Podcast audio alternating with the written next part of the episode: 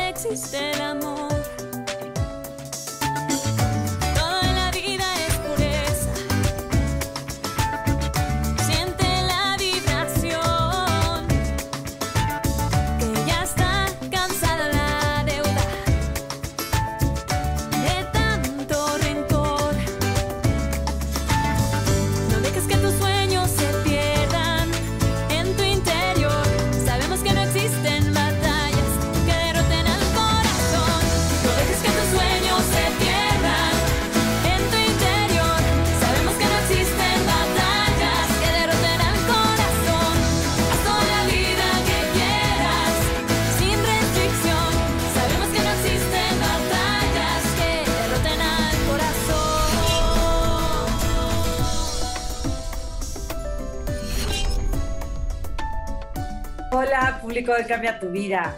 ¿Cómo están? Bienvenidos nuevamente a este espacio que es ya como un laboratorio en donde aprendemos a gestionar emociones, a nuestro lider- autoliderazgo, a tomar mejores decisiones. Y aquí sumo los especialistas de más alto nivel que nos puedan dar esa guía y con los que podamos trabajar en este laboratorio de bienestar personal. Y el día de hoy me voy hasta España, tengo un invitado de lujo con un libro que me encantó. Él es Tomás Navarro, presenta su libro Fortaleza Emocional, que me pareció práctico, entretenido, interesante y con muchísimas herramientas para aplicar, pero déjame presumirte, Tomás, antes de, antes de presentarte al público. Él es licenciado en psicología por la Universidad Autónoma de Barcelona.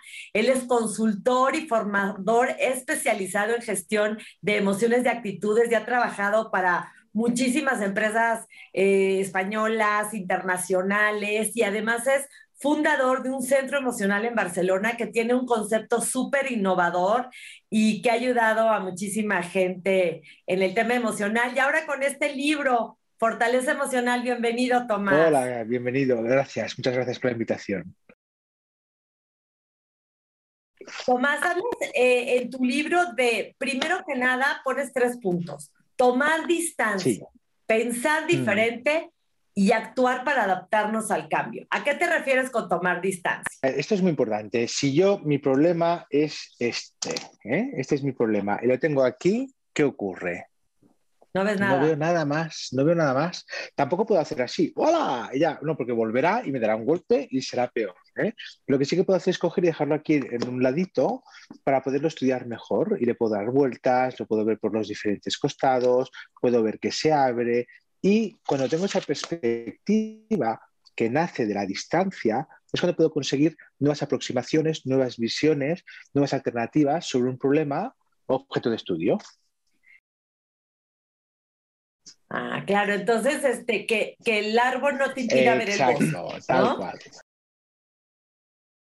Oye, Tomás, y pensar diferente, ¿cómo nos cuesta luego pensar diferente? ¿Qué, nos, qué, qué Mira, yo utilizo dar ahí? una frase eh, que me encanta, que es un neologismo, que es el easyismo. El easyismo nace del easy. Entonces, esto lo pongo a práctica muchas veces. ¿eh? Eh, tengo un bolígrafo que me va a lavar de bien, pero ¿y si hay otro que me va mejor?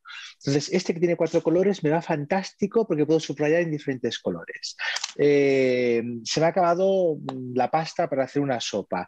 ¿Y si la hago con arroz? Entonces, ese easy es lo que me permite explorar nuevas alternativas y pensar de manera diferente, diferentes funciones, diferentes alternativas, diferentes enfoques. O sea, siempre abrir tu creatividad a, a nuevas maneras de solucionar un problema, no cerrarte Siempre en una 24 horas cosa. al día, aunque tenga una solución, pues oye, y hay otra posibilidad, hay otra solución, habría otra alternativa, siempre, siempre con todo. Y luego hablas de actuar para adaptarnos al cambio. Mm. Mira, eh, la vida es acción, es acción y tenemos que poder pasar a la acción en clave de tomar decisiones, de, de eh, de poder implementar una nueva estrategia, etcétera. Los cambios van a estar sí o sí. ¿Mm? Entonces, si nos quedamos en un rincón quejándonos, que es el deporte nacional, ¿eh? la queja, o criticando, pues mira, pues me viene muy mal, pues me viene muy mal, porque no se queda tal. No nos estamos adaptando hasta que no aceptamos que hay una nueva situación y pasamos a la acción, somos sujetos pasivos, víctimas de la inactividad, y esto no nos ayuda. Claro. Siempre la acción, pon tú que no te lleve a donde tienes que llegar, pero te saca de donde estás. Este, ¿Cómo podemos actuar para adaptarnos al cambio? Vale. Eh, lo primero que tenemos que hacer es aceptar el cambio, ¿sí? Y aunque nos guste o no nos guste, ¿qué nos pide el COVID? Nos pide creatividad, eh, que dominemos las, herramientas digitales, que podamos eh, buscar nuevas soluciones a nuevos problemas. O sea, el mismo cambio ya te pide lo que tienes que hacer. Lo que pasa es que a veces dices, no, no, no me apetece, pero no te apetece, siempre es peor. Parte de la fortaleza emocional que necesitamos es como para que los problemas de la vida no nos acaben tumbando. ¿De qué se compone esta fortaleza para poderla Mira, entrenar? Todos la tenemos, porque es un mecanismo de adaptación psicológico. Entonces hay diferentes componentes. Por ejemplo, uno de ellos es la capacidad para tomar decisiones, para analizar, para analizar libre de sesgos, ¿eh? de los deberías, las presiones, etcétera. La capacidad para automotivarte, porque a veces decimos, ¿y a mí quién me motiva? Pues tú. Porque no te motives tú, no te va a motivar nadie, ¿sí? Para poder identificar tu estado emocional, porque la vida te lanza mensajes y dice, es que tengo ansiedad, tengo ansiedad, tengo ansiedad. Repasa, porque a lo mejor esa ansiedad nace pues, de una relación de pareja que no es satisfactoria, de un trabajo que no es motivador. Entonces, eh, poder interpretar tu estado emocional, poder tomar decisiones, poder analizar, todo esto forma parte de la, de la fortaleza emocional. Entonces es también como aprender qué nos están diciendo esas emociones, no nada más que nos estén molestando, sino entender esos mensajes. Mensajes con la motivación, con nuestros pensamientos y con lo que sentimos, con nuestras emociones. Si tú cada domingo tienes un drama porque tienes que ir a trabajar el lunes y te falta la motivación para ir a trabajar, la motivación te está diciendo algo. Te está diciendo que ese trabajo puedes cambiar de trabajo trabajo, puedes enriquecerlo, puedes cambiar de departamento, ¿sí? Pero la motivación te da un mensaje. Lo mismo con la emoción. Si dices, tengo que llegar a casa después del trabajo, no tengo ganas, a ver, voy a pasarme por el bar, vamos a tomar algo, bueno, a ver, ya son las nueve, déjame que haga una llamada, no, voy al gimnasio, voy al gimnasio que estoy mejor. Ese, esa ansiedad por el momento de llegar a casa te está diciendo que en casa hay un problema también. Y es el primer paso. O sea, sabemos la mayor parte de las veces de que algo no va bien. Asumirlo ya nos cuesta más. Eh, Tomás, tú como psicólogo, ¿qué nos puedes recomendar como para automotivarnos? Mira, tu vida tiene que tener un sentido, un sentido para ti. Y ahí está toda la automotivación posible. ¿eh? Hace unos días daba un curso para una empresa y me decía, bueno, ¿yo cómo me automotivo? Digo, bueno, vamos, aférrate a la realidad, ¿no? ¿Y qué tienes? Bueno, pues tengo familia. Bueno, es fantástico. ¿Qué más? Me explica todo de elementos externos. Digo, pero ¿y tú? ¿Tú? Eh, eh, ¿Tiene sentido para ti lo que haces? Y me decía, bueno, algunas cosas sí, algunas no. Claro, lo que tiene sentido no requiere de motivación. Lo que no tiene sentido sí. Te pongo un ejemplo muy tonto. ¿eh? Estaba entrenando para correr un maratón y le costaba mucho entrenar. Dice, ya, es que a mí me gusta más ir en bicicleta. Pues, ¿qué haces corriendo? ¿Qué haces corriendo si te gusta ir en bicicleta? Entonces, fíjate que como algo sin sentido, que era el maratón, mal. Algo con sentido, como ir en bicicleta, pues no hacía falta motivarse de ninguna manera, porque ya él salía solo. Entonces, también identificar un poco eso que, que conecta contigo para mantenerlo en acción durante más tiempo. Exacto, de hecho, esto es muy sencillo. ¿eh? Lo que nos gusta lo mantenemos, lo que no nos gusta lo eliminamos o lo gestionamos. Es, muy sencillo. Ahora bien, a veces nos complicamos. Si esto lo hago pues porque mis padres quieren, esto pues por mi pareja, esto porque tal. Entonces la vida tiene que tener sentido para ti. De hecho, yo me hago una pregunta muy a menudo que es, ¿qué sentido tiene esto para mí? Una entrevista con México, ¿qué sentido tiene para mí? Bueno, pues mis lectores mexicanos, les puedo explicar con más detalle, todo el sentido del mundo. No estoy, otra entrevista, no, no, no hay que motivar. Eh, analizar un balance fiscal de una empresa, ¿qué sentido tiene para mí? Ninguno. Entonces, motívate, Tomás, ¿cómo me voy a motivar para mirar un balance fiscal de una empresa? ¿sí? Así que tiene que tener sentido para ti lo que hagas. ¿Cómo pasar de una preocupación a la ocupación y dejar de estarme rumiando todo el día en lo que no puedo Mira, cambiar? primero es una acción y esa acción tiene que incidir directamente en tu preocupación. Hace poco hablaba con una persona que me decía, tengo un dolor de muelas. Y va, y ha sido al dentista. Y dice, no, dentista no, voy al masajista. Cada tarde estoy en el masajista y hoy salgo como nueva. Y después, no, después el dolor de muelas sigue ahí. Bueno, a lo mejor lo que tienes que... Pero estoy haciendo cosas, ¿eh? Estoy haciendo muchas cosas. Digo, sí, pero lo mejor que tienes que hacer es ir al dentista. Entonces, tenemos que transformar esa preocupación, como estará, estará mal la muela, perderé la muela, en una acción que incida en esa preocupación. ¿sí? A veces no sabemos qué acción incide, entonces tenemos que buscar y explorar. A veces creemos que estamos incidiendo, pero no estamos incidiendo y tenemos que revisar qué es lo que estamos haciendo. Claro, y de hecho en una parte de tu libro que, que yo me leí, ya lo tengo, bueno, subrayado, destacado, con post-it, hablas también que es bueno, o sea, separarte, ir a pensar, ir a analizar, irte a una playa, irte a un parque y como que tomar mucha conciencia de lo que está pasando en tu vida y qué puedes hacer y cómo te puedes reinventar, pero darte ese tiempo para pensar no para evadir. Y ahorita regresando del corte, mi querido Tomás, bueno, yo me siento aquí en consulta, o sea, ya, Sí, yo y todo el público hoy cambia tu vida. Vamos a seguir hablando de muchas más herramientas que, compartes en tu libro, Fortaleza Emocional, que me parece espectacular y que yo creo que ahorita dejamos al público pensando y reflexionando en tomar acción de lo que sí puede hacer para enfrentar los retos de la vida y salir mucho más fortalecidos. Regresamos a Hoy Cambia tu vida.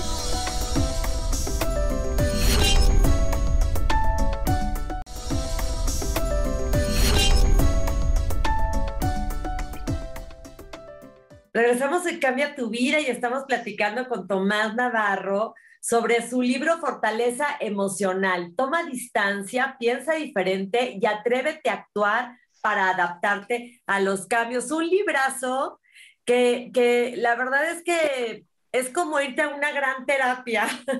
Sí, es sí, como sí, tener a tu terapeuta aquí, mira, así de, ay, Exacto. consulta, Ay. y a leer. Me encanta, Tomás, me encanta. Sí. Oye, uno de los puntos que tocas acá en el libro es cómo aprender a leer a las personas. Entonces, Mm. dinos cómo aprender a leer a las personas y de qué nos puede servir este nos puede servir aprendizaje. hombre, para todo, porque los peligros, el peligro ya no es un puma, un coyote o un oso. El peligro es el compañero de trabajo, la pareja tóxica o la suegra, la madre de la pareja. Ese es el peligro. Hay que analizar los hechos, no las palabras. Porque las palabras cuestan muy poco de decir. ¿eh? De hecho, ahora cuando cuelgue, aquí detrás de la cámara está Brad Pitt y George Clooney y haremos una tertulia que solemos hacer cada jueves. ¿Cuánto me ha costado decir esto? Nada. Entonces, fíjate siempre en las acciones. Y tenemos que ser capaces de describir a una persona como quien describe un boli.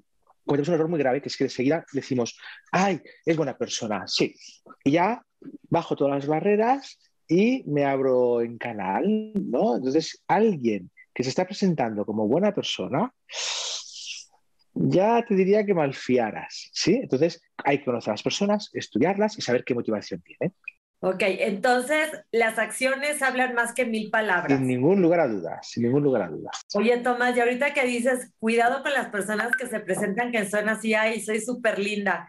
Este, viene a- este, con la frase de dime de qué presumes y te diré de qué careces. Exactamente, y de hecho eh, es algo muy recurrido. ¿eh? Cuando alguien invierte mucha energía en presentarse de una manera determinada, es porque no es así. Decía Margaret Thatcher, eh, decía, si tengo que recordar que soy una señora, es porque no soy una señora, porque si lo recuerdo es que no se ve, ¿no?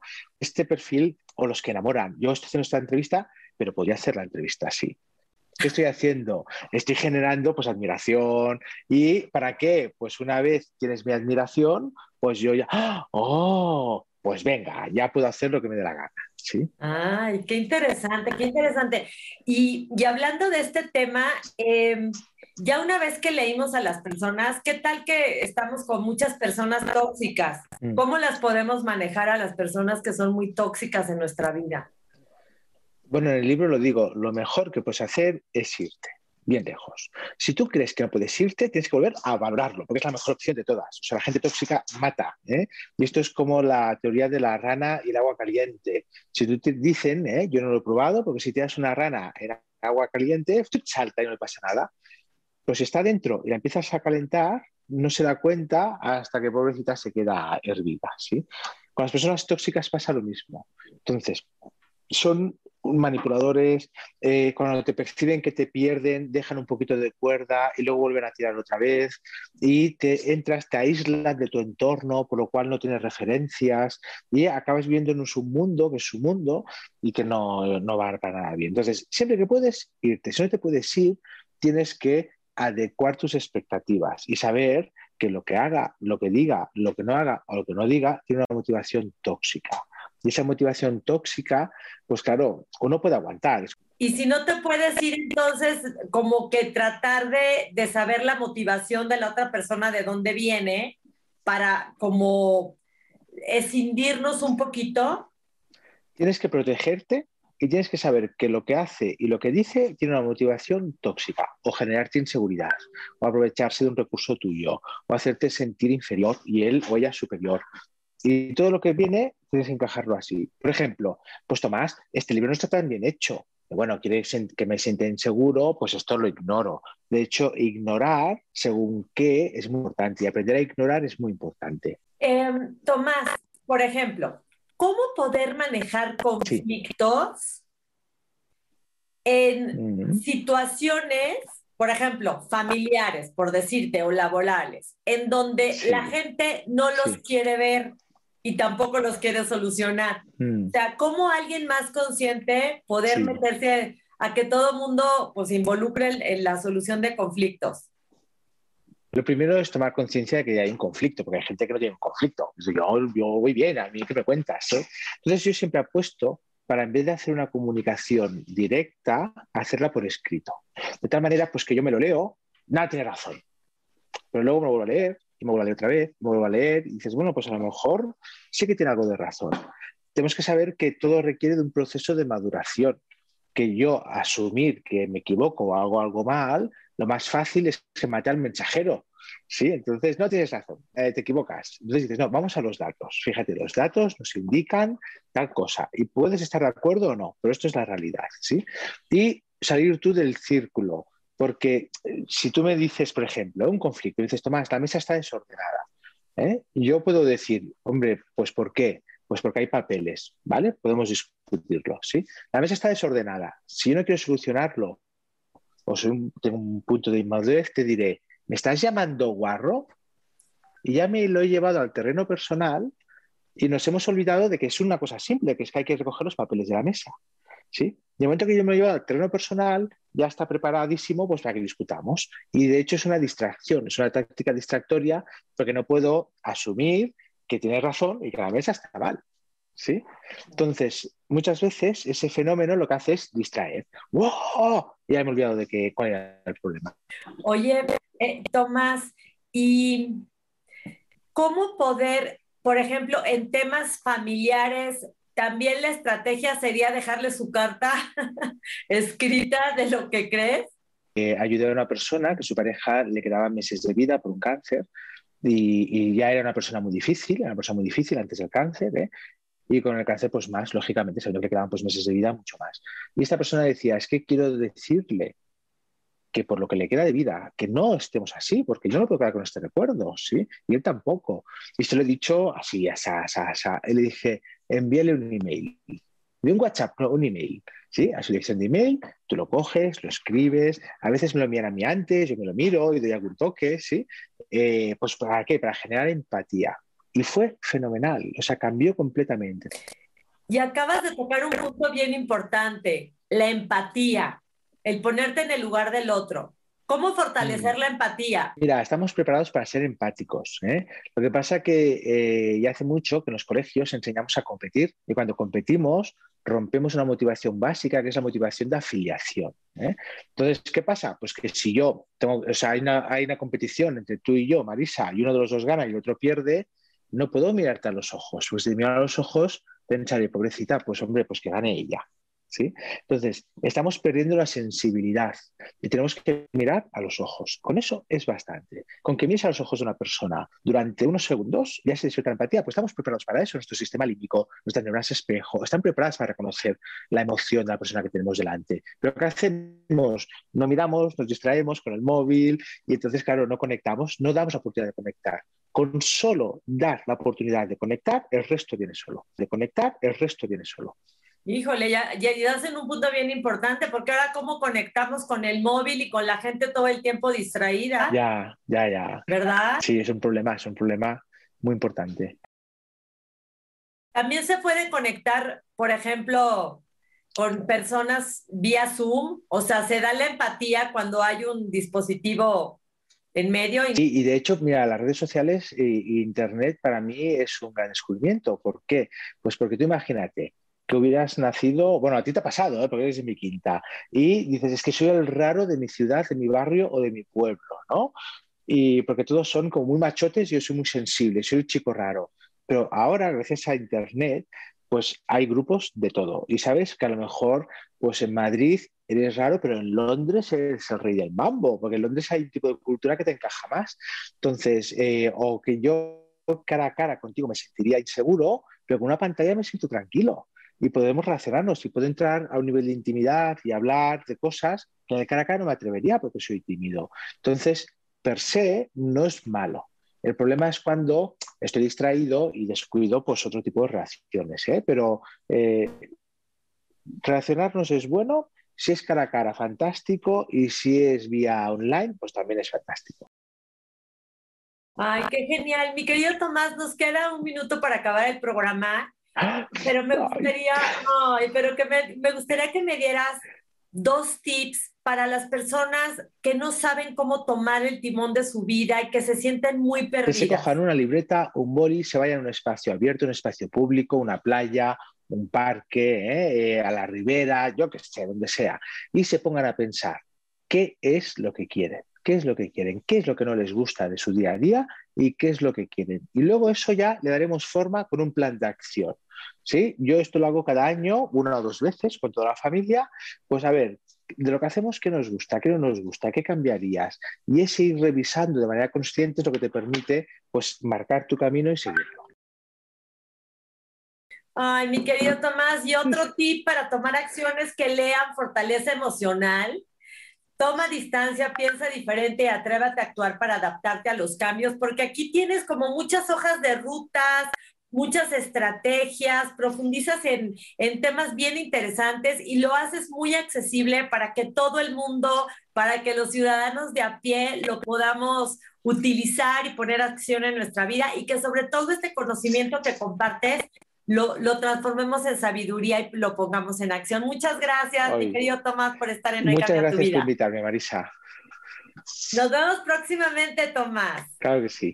Y al público le digo que ponga siempre la inteligencia al, al servicio del amor, el amor en acción, que ilumine su vida y la de los demás y que este conocimiento lo integren y lo vivan en su vida cotidiana. Nos vemos próximamente.